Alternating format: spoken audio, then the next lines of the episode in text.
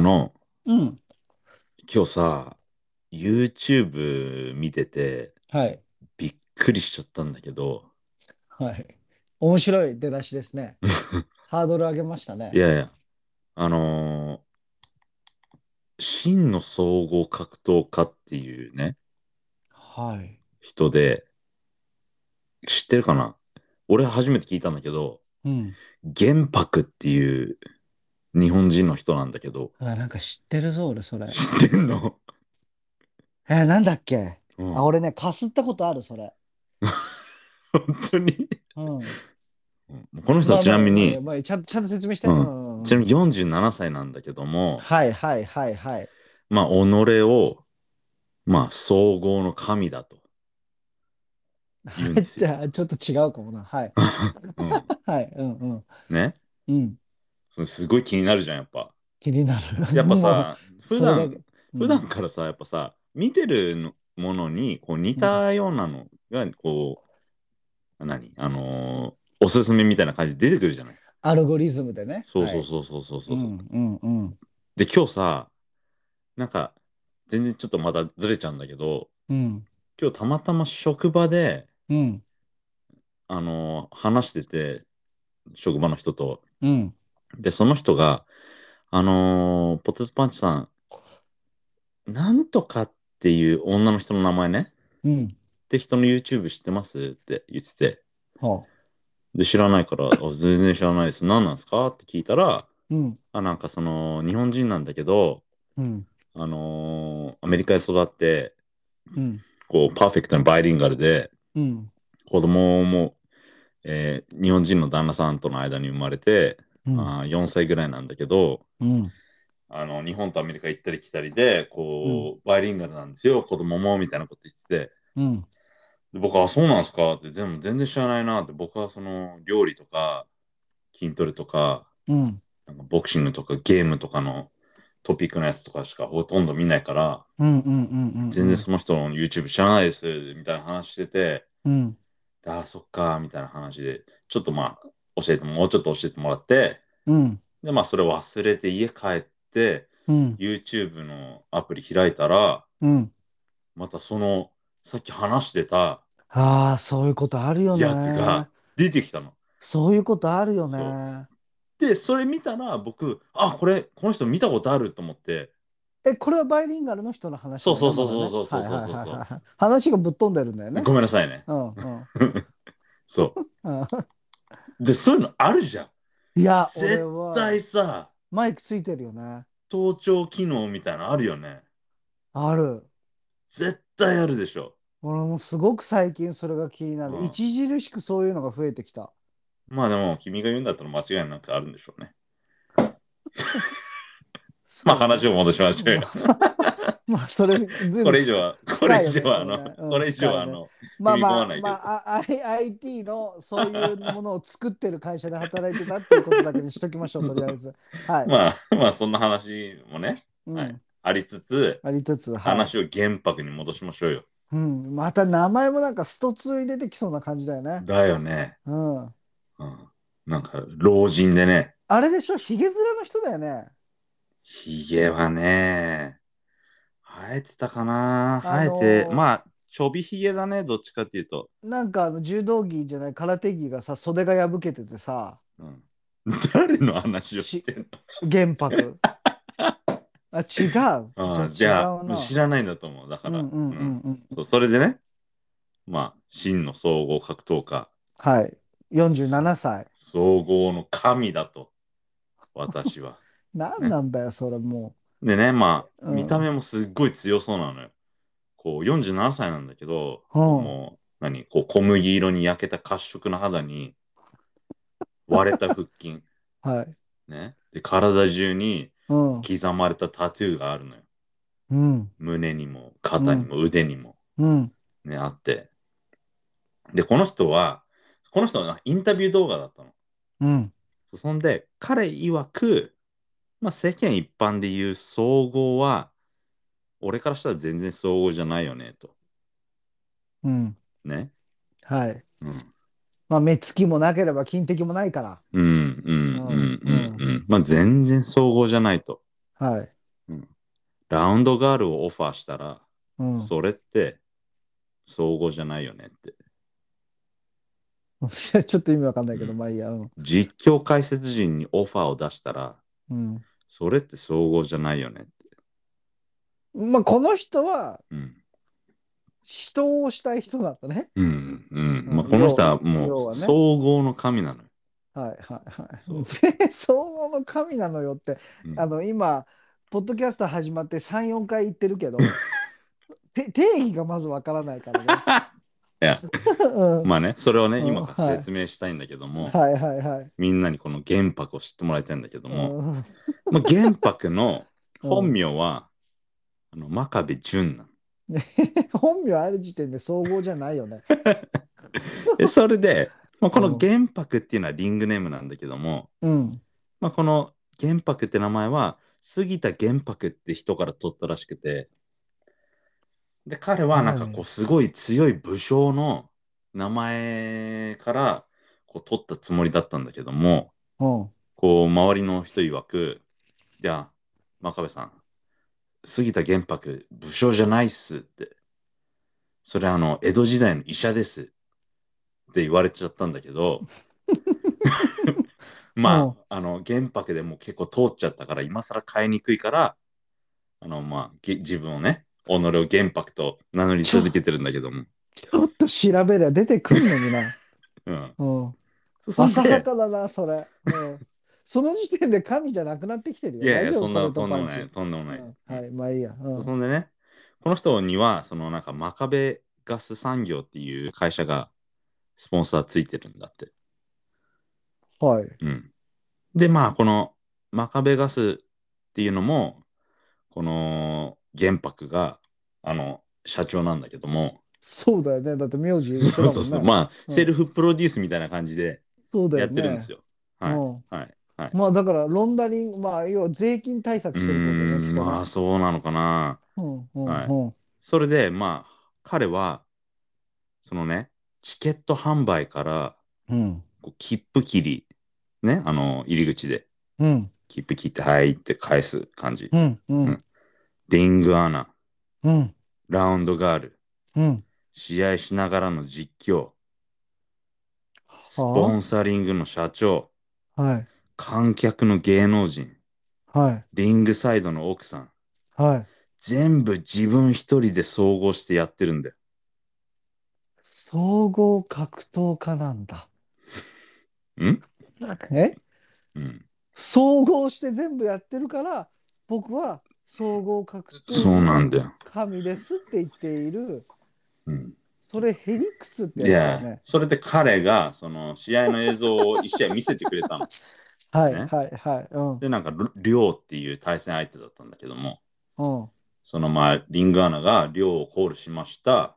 それは彼がやってるんだよねそれで、じゃあ次、チャンピオンの玄白、赤コーナーから入場ですって言ったら、こう、音楽、入場曲流れ始めて、うんで僕待ってたら、そのリングアナの人がマイクを置いて、うんえーちょっとごめんねって、あの、青コーナーの量に言って、うんあの、リング降りて、うん控室みたいなとこ入って、ちょっとしたら、あの、玄白が出てきたの。で、玄白出てきて、リングインして、うん自分でコーナーポストにあるゴングをカーンって鳴らして、試合開始戦い始めたの。そう。それで、自分で試合をしながら、その自分の実況解説も、そのニュートラルな立場で、あの、やってたんですよ。試合中に試合中に。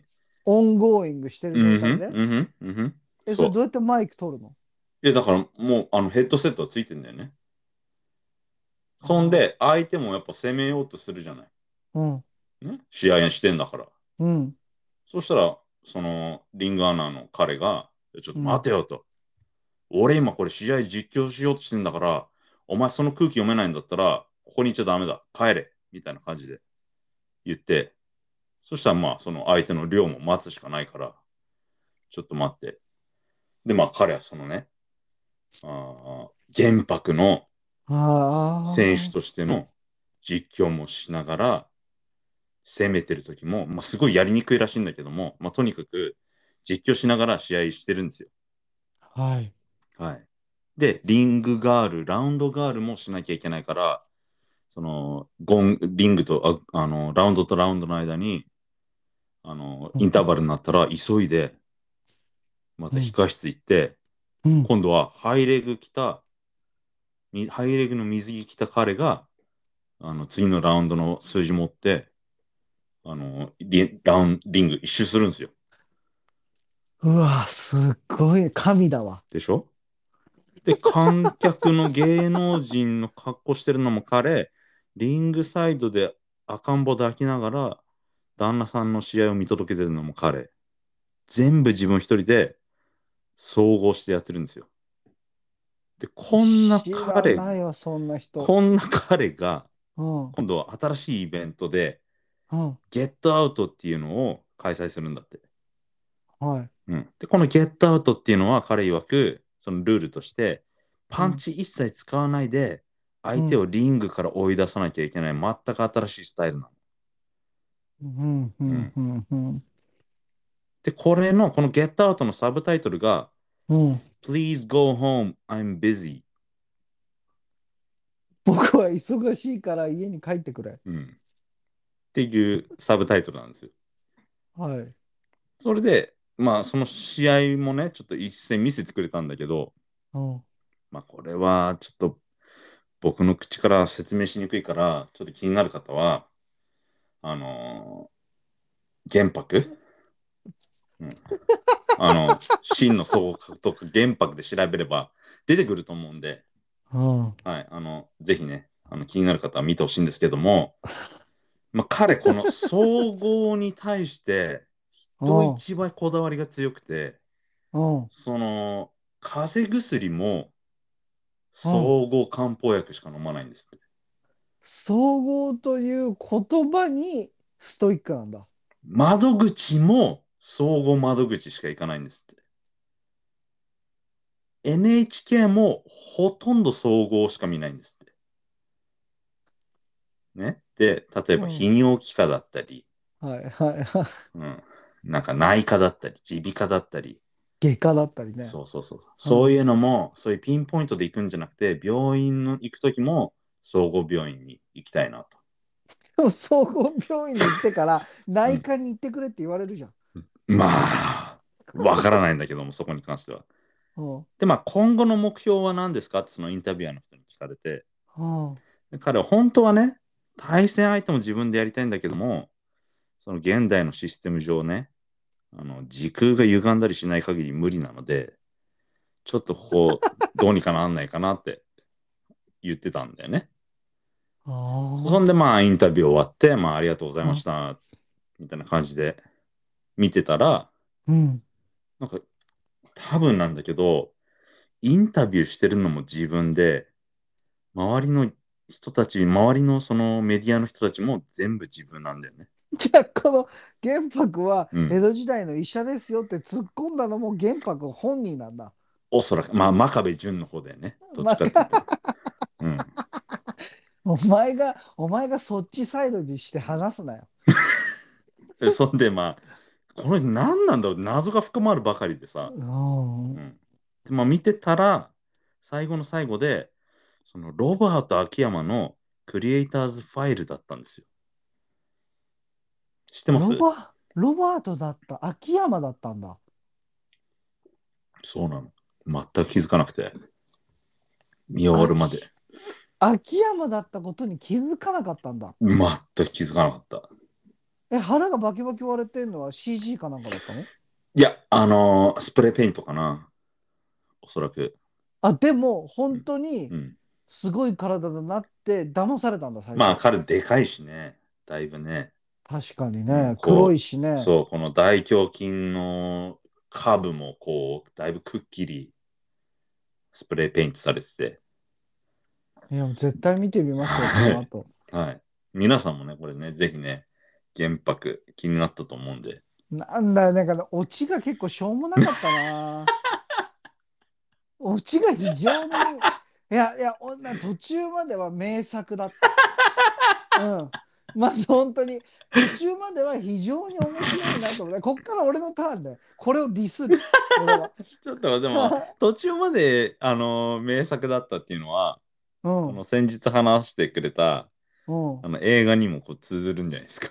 いやいや本当にそうだと思う、うん、途中まで非常に良かったよ いやもう非常に良かった僕これもう話したくて。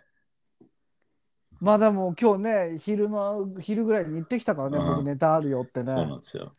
うん、こいれやはでもひおオチがひどいよ 結局クリエイターズファイルだったっていうオチははい、なんかすごく残念だ よいいややもうなんかもう本当にちょっとあの YouTuber 昔さはい、そういうなんだろうこう地獄みたいな YouTuber いたんだよねいっ ぱい。あなるほど見るに見か見ねなるい。にこう兼ねないこう YouTuber たくさん昔いはいてはいその人たちがいっぱい淘汰されてって、はいはいはいはいはい。ヒカキンだとあかーはじめ社長だとうんかうんうんうんヒカルだとかそういう人たちがいっぱい出てきてそういう人たちはもういないもんだと思っはいてはいそういう何絶か滅レアしたなと思った。 そうレアな人を見つけてきたのかななんて思って て。クリエイターズしっかりとしたプロダクションのものできているものだと知って非常に残念 でした。うん、すいませなんかうん、僕のこう15分返してくれってちょっと思うぐらいだったね。そんな話してうるんそんな話してるね。話してる。うん。まあじゃあまあいいですよ。まあうん今日も本編中本編じゃないですけど本編行きましょうか。そうですね。はい。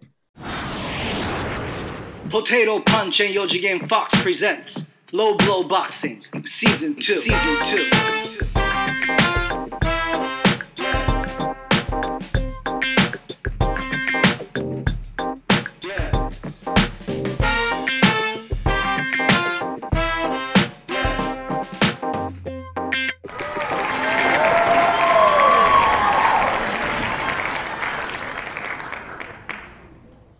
Alright, let's start the show. Welcome to Low Blow Boxing. よろしくお願いします。私、4次元フォックスです。そして、イェイイェイイェイイェイイェイポテトパンチです。あんまりネタがなくなったら基本的に那須川天心をやるんです ね。いやしょうベルよ。トパンチさんね、行きましょう。あの、今日はですね、あ本当に何にも持ってきてな いです。なので、トークスパイスだね。今日はマジな、うんマジなトークスパーでどこに行くか全くわからないし、イェ変なイ話、変な話、ちょっと沈黙続くんじゃないかなぐらいに思ってます、今日 は。はそい。れはないでしょ。それはないかな。うん。あげてこい。上げてこい頑張っていきたいわけですけれども、あの、まあ、本当何にもないので、振りますけれども。あ、でもさ、はい。あのー、あれ話してなくないあのー、コージ対、ああ、確かに。誰だったっけあー。えーっと、ヘイニーじゃなくて、 No, no, no, no, no. アッカーソンじゃなくて、違う違う。あー fuck なんかちょハっーマと、ニオ、ハーマニーみたいな。ハヒフヘコのなんかだったよね。いや、fuck 思い出せない。なんか、俺の中では、こうアラーみたいな、いや、ちょっとそういうイスラミックな名前だった。確かに確か黒に人確かに。はいまあまはあ、いじゃあまずあそこから話しましょうか。 Yeah じゃあね、はいはいはい。なかなか、あの、 す工事の株が上がったなって思いましたね。そうだね。うん、結局のところ、ろ結局のところ、これは、まあ、各方面でも言われているんじゃないのかなって思うんだけれどうも、んうんうんうんうん。なんか、まあ、朝倉未来はあのような形で KO 負けをして、はい。フロイド・メイウェザーってやって。フロイド・メイゼウェザーとやって、まあ、あとは、こう、ちょっと、ライジンで対抗戦があるけれども、頭痛でちょっと参加しないなんていベうラトル話も、そう、ベラトル Yeah 対ライジンの対抗戦がある、頭痛があるからやらないです、みたいなことを言って、そこに対して、まあ、まあ、平本蓮だっけはいはい。を筆頭にいろいろこう、何考えてんのみたいな感じになったりだとか、うん。まあ、あとはまあ、当然、ブレイキングダウンっていうところで、かなり評価が下がってる格闘家から。らっていうのももちろんあると思うし、はいはい。それに比べてなんかこう、えー、とボディーガードのジジに勝ってしまって工事はで、あ、そこからメイウェザーのボディーガードやらないかみたいな話とかもちょっと聞いてるしそうなんだ。そうでそれでじゃあ今回その朝倉海とスパーリングをした、うんうん。あのーはいボクシングでスパーリングをした人とまあ、はいまあだからあれもメイウェザープロモーションの一人だよね、おそらく、ねはいはいはいはい。で、試合をって、まあ3ラウンドのボクシングマッチということ、はいエキシビションということだったんだけれども、うんまあまあまあ倒れず、そうだいつものね。ように、うん、倒れず試合が終わったっていうようなところで、なんだろう、こう、まあボクシングの試合としてはもう、ものすごく面白くはなかったんだけど、僕うん個人的には。ジャハンだ。ジャハン、 Yeah そっジャか。ハン・イングラム。ああ、イングラムだ、 Yeah そうだそうだ Yeah。とやってう、んなんだろう、こう、ちょっと株が上がったのかなっていうのうを、んちょっとまあ、世論のその、いろんな、まあ、YouTube、Twitter がメインだけれども、そういうのの声を聞くと、はいはいは朝倉未来はこういう状態だい。し、うんうんうんうんうん。それでまあ、平本蓮はドミネーターに勝ち、うん、そうだね。で、平本がまあずっと朝倉未来をディスるようなことをずっと続けていて、うんで、ドミネーターに勝っちゃって、うんで、しかも、なんだろう、こう、メインではなかった工事が、うん。呼ばれて、はい。でもなかなかのまあね、そうだね。試合をしたというようなね。そうだね。今う回、んその TMT は倒しに行ったんだろうね、工事を。いや、倒しに行ったでしょう。うんうんうんでも倒せなかったっていうところイで、エまあなんか次もあるんじゃないのかななんて思っているんだけれどーイも、はいはい。ちなみにあのメインマッチの DG だっけ、はい ?DG はい対はい。メイウェザーの試合は見ました、なんか、ハイライトみたいなの見た。なんかちょっといいの食らったみたいな話を聞いてそうそうそうそうそうそうそう。てか、そのメイウェザーが、う。うん。その朝倉未来とやった時ほどのうん。ヒットされてんのは見なかったけど、俺は。うんうんうんうん。た、だ、その顔とか結構、あの、あざとかできてて、うん。うん。あなんかもう本当にそろそろやめないと、あの、 傷ついちゃうんじゃないかなっていや思っーたけ、どね。でもそれを期待しているんじゃないまあみんなはね。みんなは。やっぱりうんうん彼は結構こういう興行のせいでヒール化してしまっているじゃん。まあもともとヒールだよ。うん。まあそうだね。うん、まあたださ、アンタッチャブルなヒールみたいなところはあったじゃんそうそうそうそうそうそうそうそう。でも強いよねみたいなうんうんうんところがあったけど、やっぱりこうやってなんだろうな。こうエンタメエンタメ性の高い試合みたいなのをやり続けて、リスペクトみたいのがなくなってきたっていう感じがするのよ。メイウェザーのああ、そうだね。まあ、うんそうだね。ヒールだったけどリスペクトはあったに対して、その唯一あったリスペクトっていうのがすごくこう手がれていっているなって思うって、ん。ここからもう例えばまあまあ本当に僕も本人が一番気づいてると思うんだよそろそろやばいかなっていうのは。そうだね。うん、だからまあこれぐらいで終わるんじゃないのかな。ちょっとうん次の試合決まってないでしょ、何も。いやだけど、なんか彼、メイウェザー曰く、うん、ライジンともう一個コントラクトがあるんだって。ももう一個、もう一個契約があるんですよ。だから、そこで、コージは、いや、あの、メイウェザーは逃げてねえで、あの俺と、その、キキックボクシンッグクルールででやれよっつってたよね。やれよみたいな。うん、そうそんなこと言ってたけどいもや、それはないよね。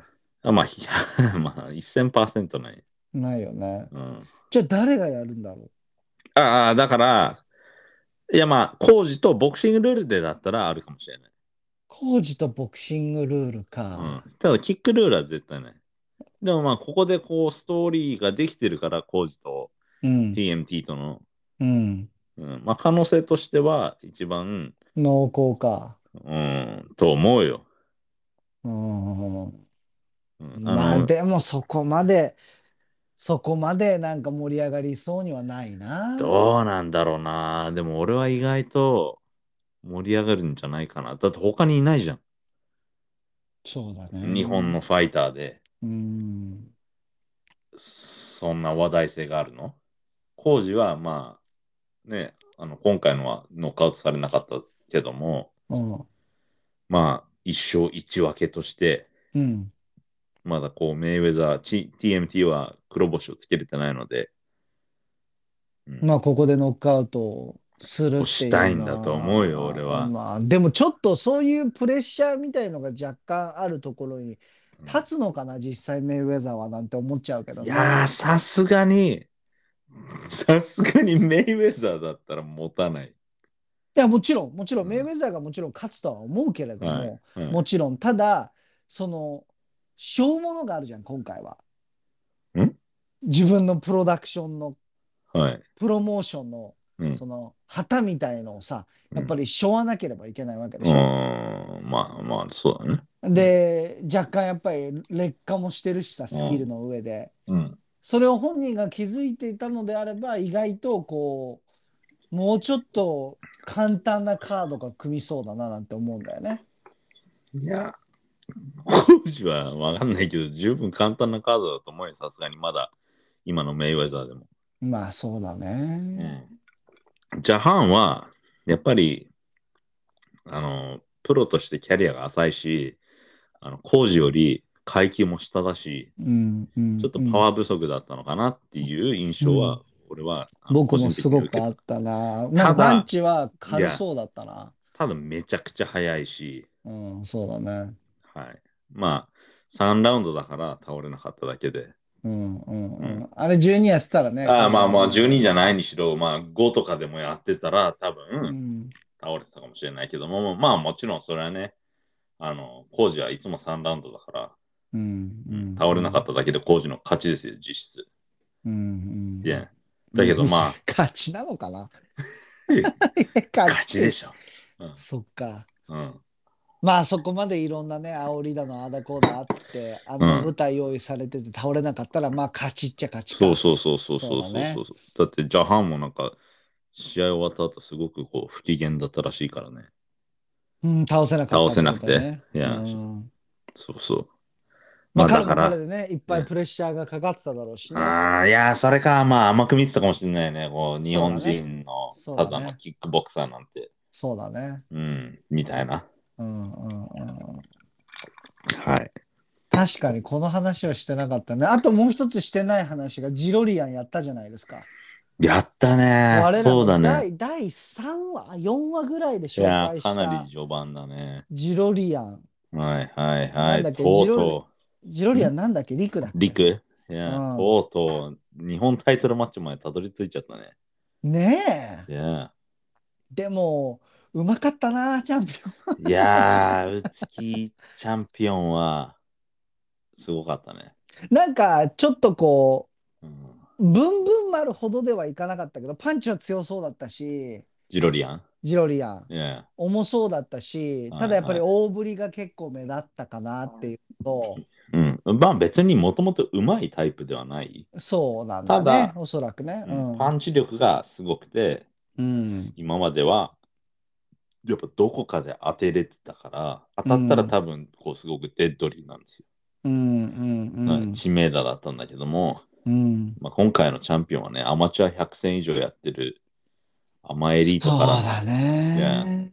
あのプロでもね無敗だったんでうんうんうんうんまあ僕はさすがにジロリアン勝つことはないだろうなと思ってたけどもうんでもジロリアンの方がこう認知度は高いのでうんなんかその事前の予想だとうんそういうボクシングにこうマイナーなファンがうんジロリアンにこうボートをもっと投票しててうんうんうんジロリアンの方がこう勝ち予想が高かったんですよ実際チャンピオンよりね知名度だけで。そうそうそうそうそうそうはあそうテレビとかにも彼はなんかたまに出たりしてたから、ね、なんかマツコのやつに出たりとかしたでしょそうそうそうそうそうそうそううんうんうんうんうんだからまあ知名度はあるんですよねチャンピオンよりねまあでも3ラウンドでノックアウトされてね。腹で倒されてたね最初、ねえ、聞本いた当ねに痛そうだったね、あれはねえね。あそこでね、僕は本当にもうラーメン二郎出してほしかったんだけど、うわーって、そ野菜マシマシだ。そこでね、出してたらね、もう本当に優勝でしたね。最低だよ。最低のコメントーターだよ。マジで。うん、ワウワウなんかが振り向いてくれるわけがないよ、俺らに。しかも元本、元ボクサーなの本当に。リスペクトのリの字もない。に リスペクト。トを込めてですよ。そうだね。はい。ただね、彼も一発、なんか、その、チャンピオンに当てて、うん。チャンピオンもちょっとなんか聞いたみたいなことを言ってたんで、へえ。そう。その一回ダウン取られた後、うんうんこうなんか打ち合いみたたいな感じになはっいて。はいはいはいはい。はい。だからね、ちゃんとね、こう、見せ場は作れたのかなと。そうだね。いやまあ、日本チャンピオンでもね、やっぱ違うんすよ、全然。いや、もう違かったね。上手だったな。でも上なん手。か、あのー結構紙一重なのかなみたいな思わされたんだよね。素人の目から見て。ああ。そのやっぱり日本チャンピオンとこう世界チャンピオンって、やっぱうんうりん本当にメンタルとかそういうところもすごくついてくるんだろうなうんなんてすごく思って、あそこまでやっぱりいけたら、はいはいはい。誰にでも世界を取れるチャンスはあるんじゃない、まあ、圧倒的にバカみたいに強い人たちっていうのはたくさんいるから、ああそういう人たちにはかなうんわなかったとしても、はそうじゃないチャンピオンっているじゃないやっぱりコロコあもロちろん変わるような階い。級ともかちっろてんさ。、もちろん。そういうところだったうん。ら、はもう本当にメンタルとか、いはい。決はい定力とか、 Yeah そういうところで取れる取れないとかっていうぐらういんあ上手だなこの人ってすごく思わされた、はいはいはういん試合を見てて、うん。ただ、うん、これ、今回ライト級だったんですよ。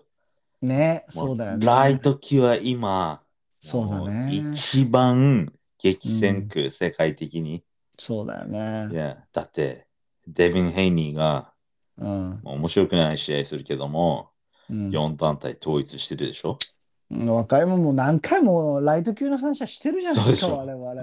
うん、ジャボンタ・デイビスがいて、はライアン・ガルシアがいて、ああロマチェンコがいロて、マチェンコがいてね、この間、うんロマチェンコとやった中谷が吉野修一郎に倒されて、うん、そこに、まあ、日本の目からしたらね、今回この宇津木っていう日本チャンピオンが入ってきて、うん、まあ、僕的には、やっぱこう、ライト級なんてなかなか世界戦線にこう入り込めないから、うん、あの国内で盛り上がるマッチメイクね、こう潰し合いを僕は、今度は宇津木と吉野で、うん、うんあのやって、国内の本当のナンバーワンを決めてほしいですけどね。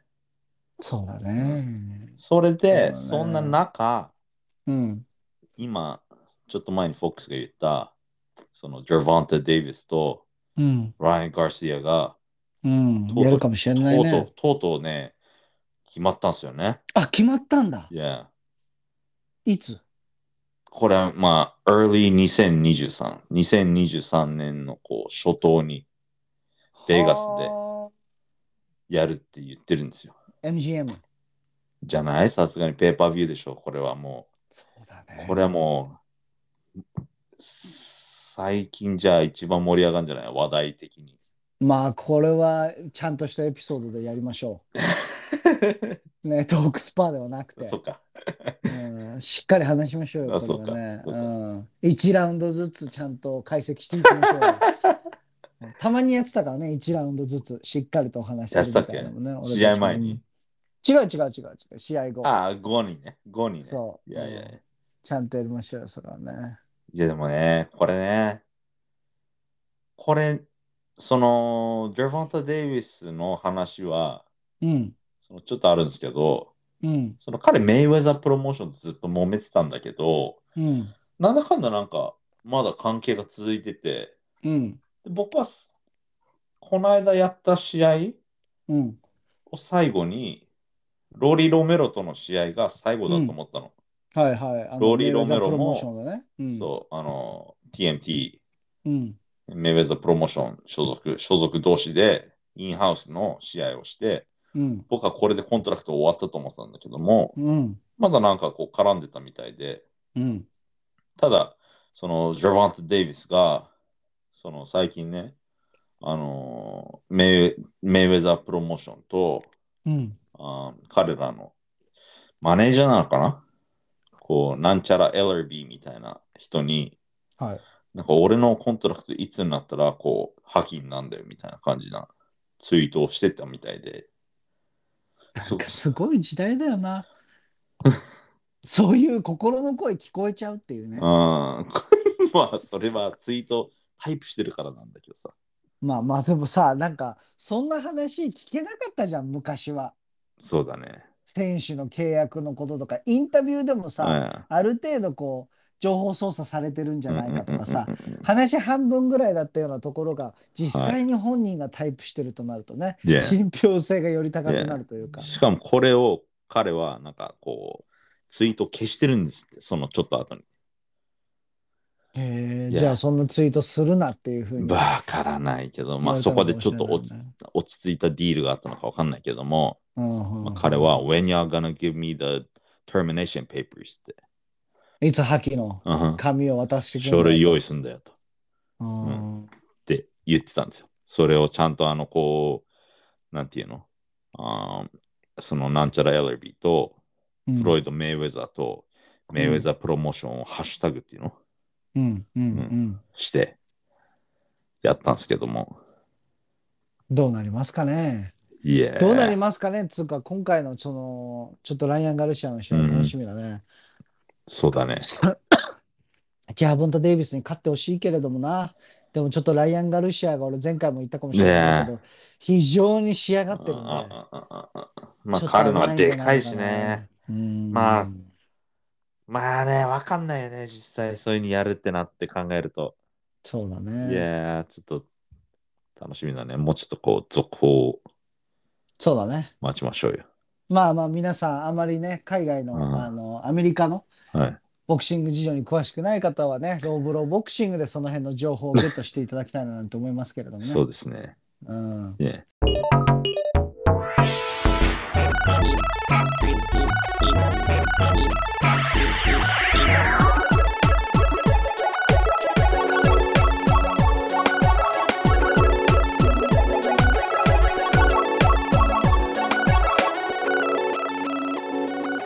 I'm just stuck here in a dream. まあ話は変わりましてほう。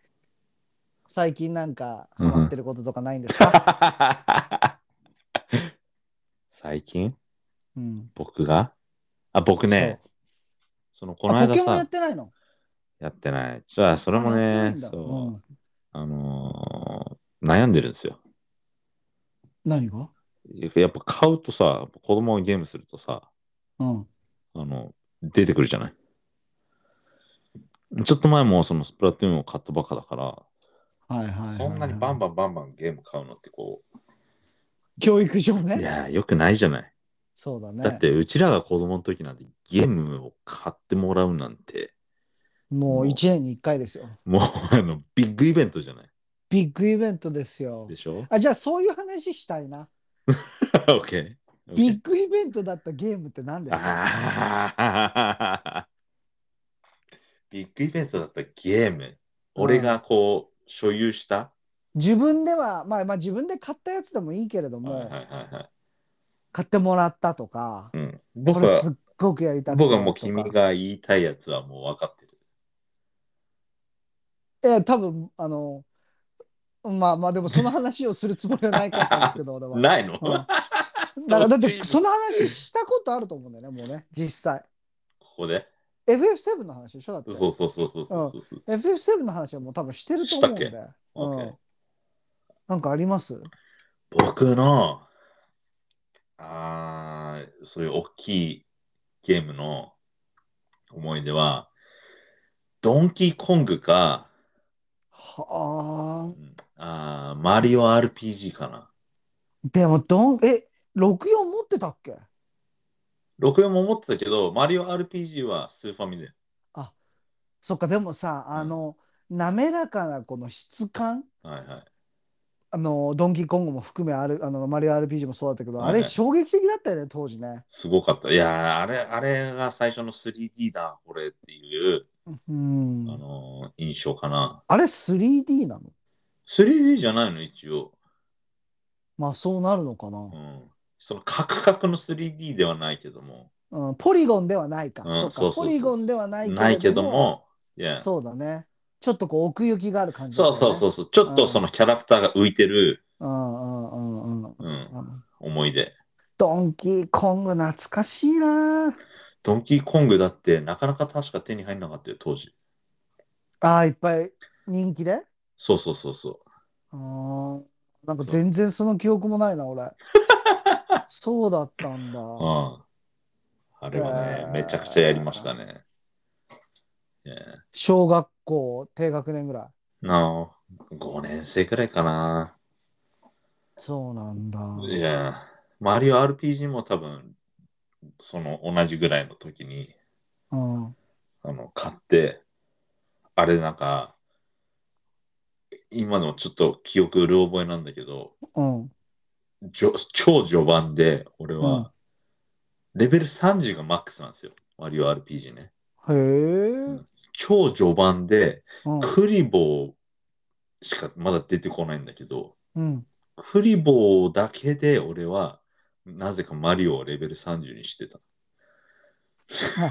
頭悪いな 頭悪いというか、うんそういうやつ今いるよ ねあの最初の村でうん。レベル99になったカらンスとして。 カンスとしたらどういうふうに進むのかみたいなことをやっているあはいあのゲーム実況者とかいっぱいいるああ、そうなんだ。いるいるそういうの。あーじゃあ僕、すごく良くないですかちょっと、パイオニアじゃないですか。パイオニア だね。うんよく言ったらパイオニアだよ。へえなんでそんなことやったのかわかんないんだけど ね。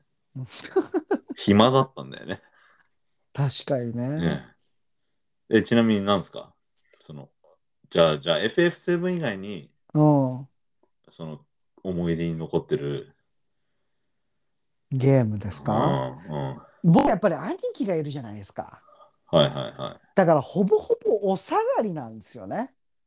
でもゲームって別にお下がりもクソもなく一緒にやるでしょだって。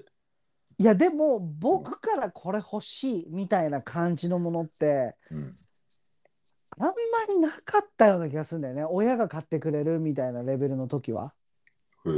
それぐらいの時は僕はどちらかというと格ゲーが好きだったんですよ当時はいはいはいはい。、だから鉄拳とからうんうんうんうん。あのそういう感じだったけれども結構もう大人になってもうもう結構大人になってもう10年ぐらい前ぐらいの話になるんだけれどもうん。僕一時期ゲーム全然やらなかった時期があってうん。プレステ2ぐらいで結構止まっててはい。でこれはマジでやりたいって思ったのがカプコンが出している「ドラゴンズ・ドグマ」っていうゲームだったんですね。ああ、なんか聞いたことあるな。これはもうあのドラクエってさはい。その自分のキャラクターがどうやって攻撃してるかとかどうやって魔法出してるとかっていうのは全く見れないじゃないですか。うんうんうん。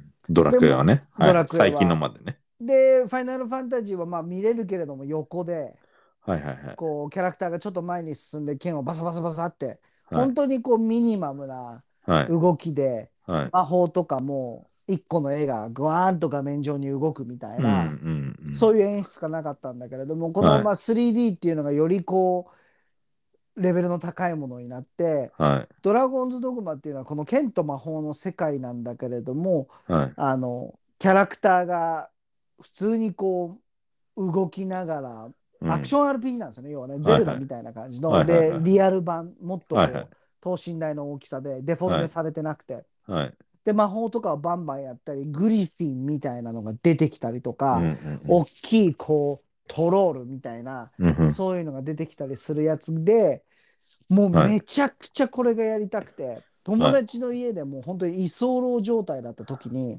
はいはい。その時にあの僕が多分それを買ってうんもう一日中やってたみたいのはあうる。んうんうんであのなんか特別版みたいのでビーズが主題歌をやってるんだよねうんうん。はい。オープニング。はいはい。 ビーズのその曲がまあ嫌いではまあ嫌いで鬱陶しいなって思っていた記憶いああともう一つそれと同時期にうん。すげえハマったやつがあったわはい。あのワンダと巨像ああ、はいはい。なめんちかそんなゃ話をしてたのも、くちなゃんとなく覚くえてちゃ面白かったねワンダと巨像るはい。なんかそのダメージをこう HP だとかそういうのが全くないんですよはい。でレベルも上がらないんですよはい。とにかくもう謎でうんなんか女の子をこう担いでる主人公が祭壇みたいなところにその死んでんだか眠ってんだか分かんないんだけど女の子をこううん下ろすと変なこう精霊みたいな悪魔みたいなのがいっぱい出てきてはい。でこう喋ったりもしないんだよね。はい。でこの神殿みたいなところにこう銅像みたいのがあってうん。石像みたいのがあってうん。でこの石像みたいのを倒さなきゃいけないんだなみたいなところで馬に乗ってはい。こう剣をこう空にこう振りかざすと光がビューンって出てきて、はいその光をたどっていくと巨像要はもう巨人みたいなものに出会ってうん。それをどうにかして倒すっていうやつなんだけうれんどうも、んうんうん。もちろん剣も通用しないしはい。でもそのなんかでっかい巨像が大きな体験みたいのを持っててさ、うんその体験をバーン振りかざした時にうん。こうこう土にこう剣が埋まったりとかするんだよね。うんうんうん。でその瞬間に剣の上に乗ってブうワー走っていってん上に乗っかって揺られながらお振り落とされないようにはい。こう頭上の上に残って頭上のところにはなんか光る何かがあってそこにぐさ剣を刺して倒すみたいな、はい。もうそういうのを淡々と淡々とやっていくんだけどまあ面白かっ たね。これは面白かったね。うんなるほど。まあはまあまあそういうのはやったかいな。はいはい。でも、さ昔さ結構さ、うんポテトパンチの家に泊まりに行ってさあー俺がはい。夜な夜な中古ゲーム屋さんとかに行ってえさー、いったね。ゲーム買って、うんもう部屋暗くしてホラーゲームやるみたいなやつだよね 15ぐらいの時。そうクロックタワーとかああ、やったね。俺はなんか、女子高生の、トゥワイライトシンドロームだっけいトやゥワイライそれトシンドロームかかまいたちの夜かクロックタワーだったああ。かまいたちの夜はなんか読むやつだよね。読むやつ読むやつやってないかもね一緒にねあうあ、ん記憶にないな。クロックタワーとうんトワイライトシンドロームは覚えてる。トワイライトシンドロームの方が覚えてる。あれ女子高生のやつだったんいじゃや、なかった3かな人組のそうそうそう学校、校舎でなんか、そういうトワイライトなことが起きる。トワイライトなことが起きる。ドイヒーだね、やっぱり。君、ドイヒーだよね、言うことがね、本当にね。トワイライトなシンドロームが起きてな。受けトワイライトなシンドロームが起きるよういなことやだったら、ね、はいはい、確かにね。なんか映画とか最近見てないですか映画え、結局バーバリアン見てないのいやあ、見たけど、うんその、フォックスが言ってたうん。怖いシーンはちょっと僕び怖かった から、ちょっとなんかこう10秒スキップみたいのを。最低だぞ。全然意味ないじゃん。全然意味ないじゃん。怖いんだもんだって。え、どこまで行く全部見たの見てない。そのあーシーンが変わって、うん。その後半のやつはいはいはいはい。のやつで、その男が歌って車運転してるところで、うん。はいああ、言った通りやと思って、はいはあいのはい。やめました。あまあそれでいいと思う。他も面白いけど、え はい決してつまらなくはないんだうんうんよ。うんうん最初でもねの衝撃の方が強かったってことね。そうそうでもね僕ねあそこからやっぱりちょっとまた映画ハマり始めて毎,、はい毎晩のように見てるんだけども、はいはい。えっと、最近レンタルして借りたやつがあってう「ノープ」っていうやつん。それ言ってたやん。この間。あノープの話もしたっけその、なんだっけ、もう一人、ゲットアウトのああ監そう督そのう続編でしそょうえ、そそうれもう見たの見ました見ましたあ、そう。 それ、じあゃあ、ーそれの話してもらえますえーっとね、うんあのランチランチなんていうのあの牧場ではいはいはい。馬を飼っているうん。黒人の男の子の話なんだけれども、 OK。でお父さんと2人でこう馬をこうなんか飼って、まあ、育ててみたいなことをしてるんだけれども、うん。お父さんがふっとこう不意に空を見て今なんか聞こえたみたいなことを言うんだよね。あ確かになんか聞こえたかもみたいなはいはい。雲の向こう側を見ててうんそうすると突然雨みたいな感じで、うん。なんかパスパスパスパスパスパスパスっていろんなものが落ちてくるのね。はいはいはい。でパッとお父さんのことを見るとお父さんも馬に乗りながらぐでーんとしちゃってんの。うん。でお父さんのとこ駆けつけていくとお父さんはその頭上から落ちてきたうん、降ってきた何かにやられて当たった死んんだ。じゃ当たって死んじゃうんですよ。はいはで馬には鍵が刺さってるはい。ちっちゃい馬も死んでんの。の馬死んでないの馬はお尻にそうなんかこう鍵みたいなあのあが刺さっー、はいはい。てなんだこれみたいな感じで、うん。でお父さんこう病院に連れてってお父さんもうこう死んじゃってはい。でお父さん死んじゃったわなんてなってまうあんシーンがガラッと変わって、はいでそのシーンで次のシーンで分かるのが彼ら彼っていうのは彼のお父さんもあの馬を映画に提供するための仕事をしてるのようん。だから写真撮影で馬が使われたりとかするとうん。その調教師としてそういうスタジオだとかそういうところに呼ばれてはい。馬の写真を撮るみたいな。うん。なるほでど。う馬もそういうなんかちょっと変な事件があったからうん。ちょっとセンシティブになったりとかしてて、うん。でまあで彼はこうちょっとあんまり話すのが上手じゃないんだよね主人公、息子はね。はい。息子が。うんでまあしかももうお父さん死んじゃったばっかりだしみたいな状態で、うんちょっと精神的にもなんかこう危うい状態で、はいはい。でこの馬の紹介をしてくださいみたいな感じで監督とかそういうのの前に言われてえちょっと話し始めようとするんだけどうまいこと言わ言えないんだよねちょっとこうイントロダクションみたいのがちゃんとできてないタイミングで妹が登場して馬だけに。ううまいことが言えないと。んまあまあ別にそんなそ んなそこをうまくしなくてもいいんだけどあの別にうまいこと言ってないからね、わかったわ。わかったよ、一回目で。そしたら妹が登場してはい妹はこう話が流暢で。うん。で彼女は映画とかもううん自分でこうなんか女優やりたいみたいな感じで、うだからもうすごい上手なこあうあ。イントロダクションをするんだよね、プレゼンができるね。プレゼンができオるッケー、オッケー。でそれがまあ終わって家に帰るとうん。こう、まあ、なんかおかしいことが起こってんだよみたいな話をしてうん。え何が起こってんのうん。いやなんかちょっと空におかしいのがあるような気がするみたいなうん。えどういうことっていう話でうん。で、お兄、そのお兄ちゃんなんだけれどもさ、はいその主人公、お兄ちゃんはあんまり言いたくないのよ。なんでかっていうと、変なやつって思われるから。うん。簡単に言うと、UFO が来たんじゃないかってお兄ちゃんは思ってるわけ。はいはい。で、それがなんかふっ、そっからなんか落ちてきたんじゃないか、みたいな。うん。で、実際にそんな話をしてる時に、変なこう、円盤みたいなのがふわーんと空に飛ぶのよ。はい。うわ、マジだわ、これ。うん。だから感じになって、彼女のも妹に話すと、妹はテンション上がっちゃって、うん。いや、これは誰かが聞きつける前に、うん。しっかりとちゃんとした映像を撮ろうよ。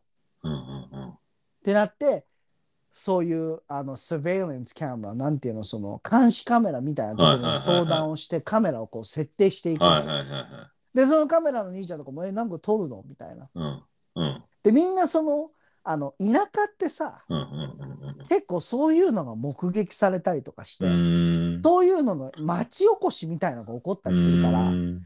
みんな結構食いついたりとかするんだはいはいけはいはいど、それをこう逃げるようにカメラを設定して、はいはいはい。で、それで、まあ、それを撮ろうとするような映画なんだよね。うん。まはいはい。あこので、で、なんか結構ね、あの、このジョーダン・ピールっていう、そはの、いこの監督監督なんだけど、この監督って、ものすごい比喩みたいのを使って、映画とは違うメッセージみたいのを入れてくるは人はいはなのいよはいはい。だからこう僕がこのお話をしてもあまりうん。伝わん面ない。白,、面白い話だというふうにうん。伝える自信がないんだよなるほどね。ただ、うんその見た感想としていい映画だったの。僕はあのこれあのすごく賛否両論だったのこの映画自体。うん。で彼のあの2作っていうのはすごく評価も高くてそのゲットアウト「と。ゲットアウト」とも「アス」っていう映画もあすごくあ、アー評ス価もそうなんだ。アスもそうだったすごく評価が高かったのよ。はいなんではいかっていうとみんな映画を見た後に結構解説だとか、論争が起こるからね、この映画はこういうことを伝えたかったんだと思うとか、はいはいはいこういうような、えー例えば T シャツを主人公が着てたから多分これは時代背景としてこういう話だから、うんこういうのがメッセージとして込められてるかもしれないみたいな、んそうういうところで面白い監督なんだよねこの人っていうのは。は。でこれに関してはまあ先にお話をしちゃうとこのあのまあ出てくるわけよその宇宙船みたいな。はただこれは宇宙船ではなくて生き物だっていう話なの。はい。で生き物のようにすごくあの自分たちのテリトリーとかっていうのを大切にしたりとかして、うんで何をするかっていうと竜巻みたいのを起こしてうん要は食っちゃうのようん。そう吸収しちゃうわけそうなって、はいはいはい。でその後にブワーッといらないものを吐き出していくのね、うん。でその吐き出した破片でお父さん死んじゃうのようん。であのーまあまあまあだからその映画自体は非常に面白かった僕は普通に SF として謎めいた SF としてはい。非常にこう評価は高かったはいはただもう一つのその本当の意味この意味っていうのを最近調べて分かったんだけれども、い。うん。まあこれ改めて話しちゃってもいいのかな今 はい。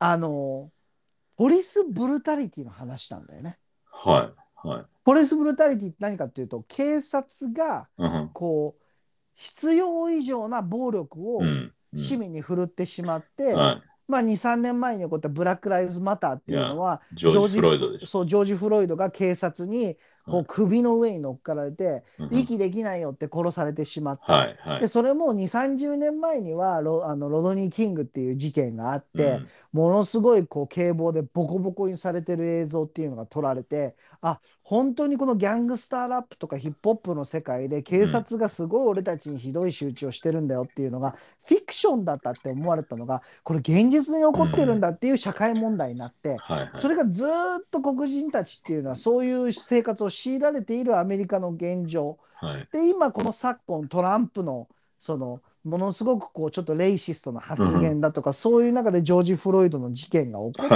はまた改めてこここのポリスブルタリティみたいっていうものっていうのが、あの再注目をされた昨今の中に出たこの映画で、うん。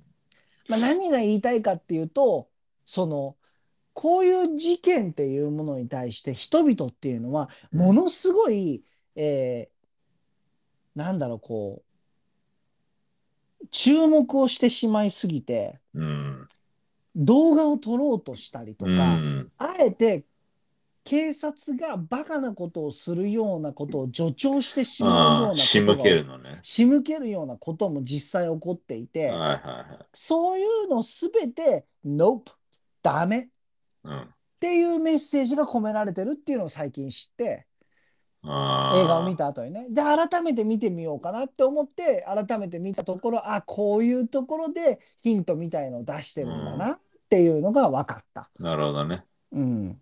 そういうの、ダメだよっていう意そう。味でのノープ。まあだから実際のそのポリスブルタリティもダメだし、はいはい。だから本当にそれを、うん、こう、引き出そうとして、うん。餌をまくのもそうダメだし、そういうそう市民のそう行いもダメだし、みたいな。そうでそういうこと自体がこう、まあ、あのアジア人も出てくるのよこの,、うんうんうんこの映画でね。いこのアジア人っていうのはあのちょっとこれ話ややこしくなるんだけれども、うん。あのこれはこれ全部フィクションの話だからね、はいはい。そのアジア人のキャラクターっていうのがそうなんかあのおそらくこう映画スタジオみたいの映画村みたいのを運営している人なのかなうん。あのウエスタンな感じの。うんうんそこに馬を持っていくシーンがあるんだけれども、その妹っていうのはそその映画に対してすごくこう興味津々だからはい。その人と会えた瞬間にもしかしてあなたってつあの子役のみたいな話話が始まって、うんそのそのアジア人っていうのは子役時代にチンパンジーが主人公の,、うん。あのファミリードラマに出ていた少年だったうの、ん。なるほど。で実はこのチンパンジーっていうのがうん。これは多分知られてない映画の中では知られてない真実なんだと思うんはだけいはいどはい打ち切りになっちゃったんだよこのドラマっていうのが。はいはい。でその打ち切りになっちゃった背景としてはこのチンパンジーが撮影中に暴れちゃってあ出演者を殺しちゃっあ。はいた。はいはい。でこの殺してるタイミングで彼はテーブルの下に隠れてたわけう。ん。うん。うん。でぐちゃぐちゃになっているその出演者っていうところを目の前で見ててうん。猿に見つかるわけよ。はで猿に見つかって猿が近くに来て、うん猿はその役でできた信頼関い。係うで、ん。拳と拳を合わせるシーンあがあるあ、はいはい。フィスそれをトバンプをする。フィストフィストバンプをす血だらけなんだよ猿いや。血だらけな状態で、うんフィストパンプをする瞬間に警察にその猿が殺されて目の前でうんうんうんうん死ぬっていう、まあ、トラウマではなくてうんそういう記憶みたいなのを持ちながらでこれもどういうことかっていうとその動物との関連性とかうんあの馬とか、うん馬もあの一番最初にその Yeah. さっき言ったその撮影の現場で暴れちゃうシーンがあるんだけはいはどそいの暴れちゃうシーンっていうのは目を見るなっていうわけよ馬馬の目を見ちゃいけないっていうふうにその主人公はあのカメラクルーに伝えるんだけれどうんうもんなんかこうミラーみたいのを見せてしまってうんうんそこから暴れちゃうっていうシあーンがああはるいんだはいよはいね。でこの宇宙船も生き物だからうん目で目で見ると生き物だっていうことを認識してその竜巻を起こして吸い込んじゃうっていうのがあなるるわけほよ。どなるほどでそれもおそらくなんかそのより注目をすることでうんそういうことっていうのを助長してしまうみたいなメッセージが込められていたりだとかああはいはいはいはいははははいろんなじゃあメッセージがやっぱ隠されてる隠されてるただまあすごく厳しいことを言うのであればうんちょっと遠すぎないとは思うそのメッセ ージを伝えたくてヒントそがうそ遠ういのそうそううんそのメッセージを背景としてあってこの話はちょっとリンクさせるの難しなるほいよどねっていうふうには正直思ったけれども一つのサイファイサイエンスフィクションとして見るのは僕はまあ面白かったんじゃないのかなとは思うな。なるほどねうんああちょっとこう回りくどい回りくどい、うん、だからゲットアウトはすごく分かりやすいんだよねあ。ははは黒人と白人のカップルがははいはいはいあの挨拶に行くと彼女の家に。で、 Yeah. 挨拶に行く前に黒人の彼氏は、いや、本当に大丈夫なの俺黒人だからだうんうんっていうことを、んんんんもうそこでもうヒントが出てるし、はいはいで、実際に行きました。もうこれネタバレだけれども、うんその家族っていうのは、こあの奥さんの催眠術の力を使って、うんうんうん黒人のその体をはいもう老いた白人の魂みたいのを黒人の若い体に入れちゃあっーはいはいてはいそれでのうのうと生活をするみたいうんうんうなんそういうことをやっているなんかこう集団みたいなところにあの餌として入りに行っちゃうんうんうったんそこから脱出しなければゲットアウトしなければっていんんうんんまあテーマがあるみたいあなあそのガールフレンドもグルだったんだよねグルだったっていいやいうやいやすごく分かりやすはかはったのねは。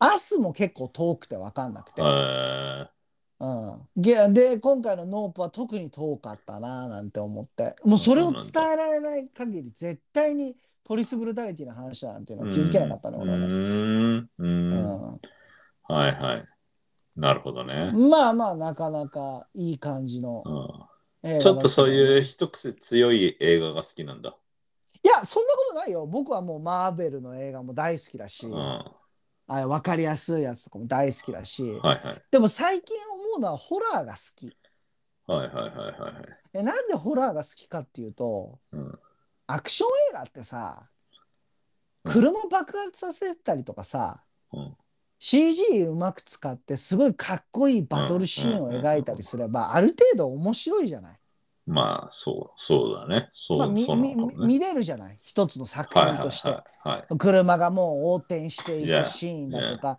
Yeah. すごく強い主人公がうん格闘技と拳銃を使いながらうん何人も倒していくみうたいな、んなんかあんまり脳がないなってちょっと思っちゃってう僕んそういうのに対して。はいはいはいはいはいでもホラーってものすごいこうクリエイティビティが必要で、うんはいはいあのブレアウィッチプロジェクトとか見たことあるああ、あるね。全部見たか覚えてないけど、いや、覚えてる。あれってさもう8ミリカメラだけで全部撮っててさ、うんはいはいまああれモキュメンタリーっていうドキュメンタリーをうんこうぽく作ってる映画のことを、うんうんうんまあ、最近の日本だと「カメラを止めるなら」ああ、はいはいはい。あれとかもモキュメンタリー映画だし、ああいうのってブレアウィッチからバーンと流行ったんだははけどはさ、は。すごいローバジェット、要はすごい低そうだよね。予低算。価低予算で作れて、 Yeah. でもものすごく怖いものだとか、はい緊迫感を作れたりだとか、はい。なんかそういうものが、なんかすごく映画を作るっていう上で面白いなって思わされうんうんてて、うんうんで、ホラーってすごくそういう部分でこう自由度が高いというか、はあ。なだるかほらなんかそうすごく好きでホラーは結構見あさってるかなでホラーってやっぱり面白いのが少ないから、あーなるほどね。名作に出会えた時にうんこうなんかさあいい選手見つけたわみたい な感覚と似てるというかさなるほど。いいもの見つけたあなーみたいなうちらもね、ちっちゃい時、ちっちゃい時っていうかまあ学生の頃よく一緒に見たよね。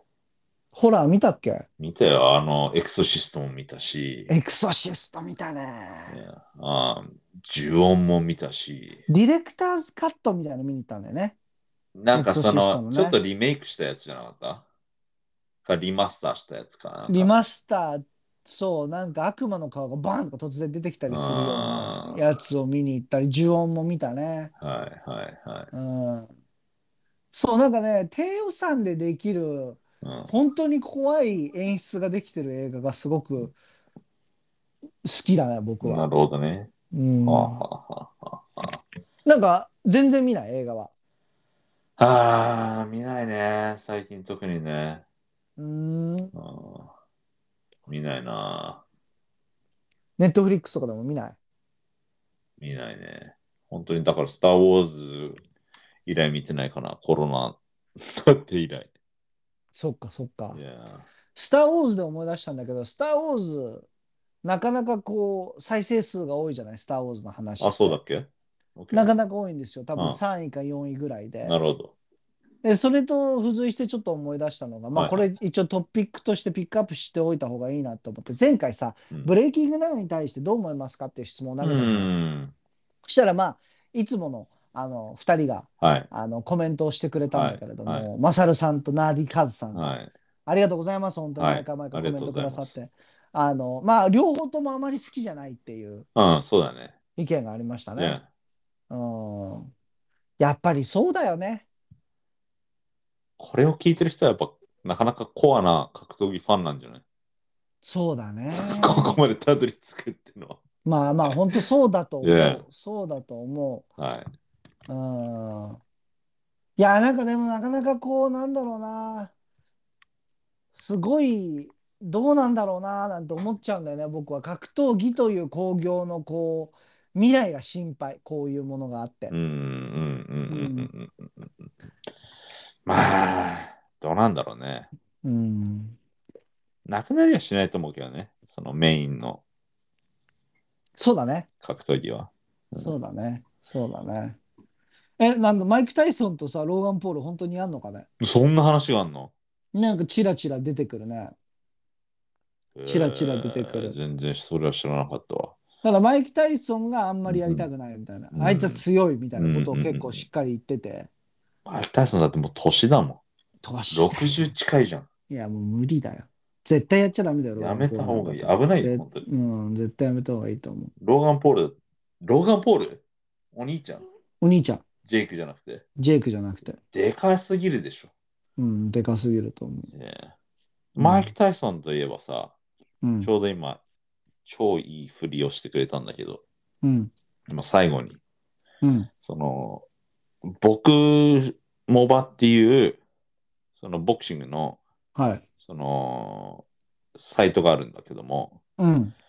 そこで昨日、うんな。んか、女子の元世界チャンピオンが、うん日。本人のね、はい。がニューヨークに、その、拠点を移して、うん。あーアメリカでこれから活動していくとうん。うん。いう、こう、ニュースが載ってて、うん。はで、そのニューヨークのジムが、い。うん。あの、グリーソンズジムって言って、うんうんうんうんあーマイク・タイソンがうん。うん。昔所属してたジムなんですはよ。いはいはいはいはい。で、このグリーソンズジムと契約をして、うんニューヨークに引っ越して、うんえーこれからやっていくみたいな話をこうされてるんだけども、うんこれで僕ちょっとピンときて、うん僕グリーソンズジムでうんトレーナーをやってて、うんそのプロモーターもやってるっていううん方とうん。実は知り合いで、へえ。そう。で、その人に、その人なんか僕のことを知っていて、うんそんでなんか、アメリカで試合したかったら、その当時ね、うん僕はまだ現役だった時ね。うん。現役か現役からちょっと離れた時ぐらいに、うん。アメリカで試合したかったら、俺がその、プロモートできるから、すごいじゃん。それいいねよ、みたいな。やった方がいいよ、みたいな感じでうん。言ってくれてたんだけど、うん。でもちょっと怪しいなと思って て、話半分に聞いてたんだけどね。うん。そうそんで、その人グリーソンズジムのそのプロモーションをやっていて、うん。で、ここでグリーソンズジムって出てきたから、うんあれと思って、うん。あの人、グリーソンズジムのプロモーターやってるって言ってたなと思ってて、で、今日、たまたま家の近所の、あ普段行かないスーパーに行ったんですよ。うん。うん。うん。自分がいつも行くスーパーじゃない別のスーパーにうん。行って、うん。でちょっと買い物してたら、うん。その人に会ったんですよ。うん。偶然。うん。でああみたいになって、で、ちょっと喋ってて、で、僕がこの、えー昨日見たニュースの話をうん。したんですよ。うん。で、なんかグリーソンズジムに、その日本の元世界チャンピオンの女子の選手が、うん。これから拠点移して、やってくって聞いたんですけど、みたいな。え、うんこれ、かかってんすかみたいな感じで聞いたら、うんうんうんうん、あ、これ。全部俺がやってんだよって。なんだよ、それ。マジっすかっつって。 そんなことあんのって。そんいで、いややそうーもうなんかポテトパンチの性格が出るよね。そんで、掴めるときに掴んでいかない。そんで、ほら、この子でしょっつって、ちょうどその女子の選手とメールやり取りしてる、あの、とこだったの、その人が。これすげえ大変なんだよ、みたいに言ってて。そうう、んだけど彼が、そのパイプになって、全部やってるらしいんですよね。へえ。まあその当時アメリカに行ってたとしてももう現役は終わってると思うけどポテトパンチは。はいはい。でも生活変わってたかもしれないよねなんかね。まあ別に何彼が僕に言ってたのはこっちで練習して、うん。その試合だけ決まったらああそういうこ短と期間かで。向こう行って試合しいてやでもいいじゃんよよ。向こうでさそれでよりいい環境でトレーニングをするともっと上手くなったりもっとひエンジンがついたりとかする可能性も全然あったわけじゃん。まあそうだねうん。だからすげえ人なんだみたいなでこの人あの辰吉丈一郎のはい。あのスパーリングパートナーやってた時があるんですよすごいな。すごいのよちっちゃい人なんだけどで、そんな人に対して怪しいなって思ってた から。はいだから話がでかすぎてさ はいはいはいはい。そそんで、えー、辰吉が一番最初に世界チャンピオンになった時うん。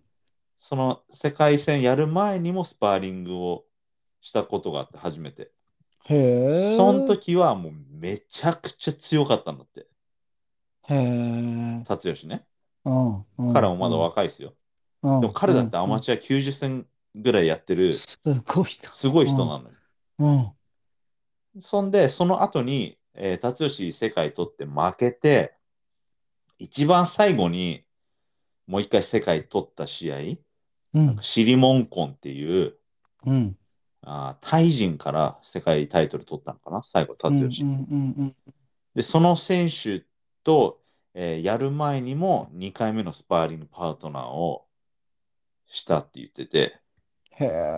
ただ、その時の達吉は、あーもう半分壊れちゃってて、あもうなんか全然強くなかったなって、その人でも全然通用できたなって。あ。へえうん、それだけど、えーそのシリモンコンに達吉は勝っちゃって、うん。世界チャンピオンにもう一回返り咲いたから、うん。そう、なんか、すげえな、こん、あんな感じでも勝てんだ、みたいなうん。風に彼は思ったって、あの、当時の話をね、僕に前してくれたことがあるんですけど、へえ。この人は結局ね、なんか、日本ではプロでやってないんだけど、うん。へ海外でメキシコとアメリカでプロでやってたのかな。え。だから日本の、その、日本ボクシング業界じゃ全然別に知られてないと思うんだけど、うん。すごい人なんですよ。そんなすごい人が僕の近くにいたなんて。何言ってんすか、あなた。井上尚弥の近くに住んでるじゃないです か。そうだね。そうです意よ。外と近くにいるもんですね、すごい人ってね。いやー、いるんですうんよ。本い当るに。んですよ。 Yeah まあまあまあ、いい話でしたね。ありがとうございました。ということで、まあそろそろ終わりにしますか。そうですね。ね。はい。あのー今ですね、うん。あの、すごく面白そうな企画を考えております。ほ我々、う。はい。ローブローボクシング。まあ何とはまだ何も決定していないので言いませんが、うん。もしかしたら来月、来年初頭、うん。ね、すごくちょっと盛り上がれるような内容のものをお届けできるかもしれないので、はい。はい。はい。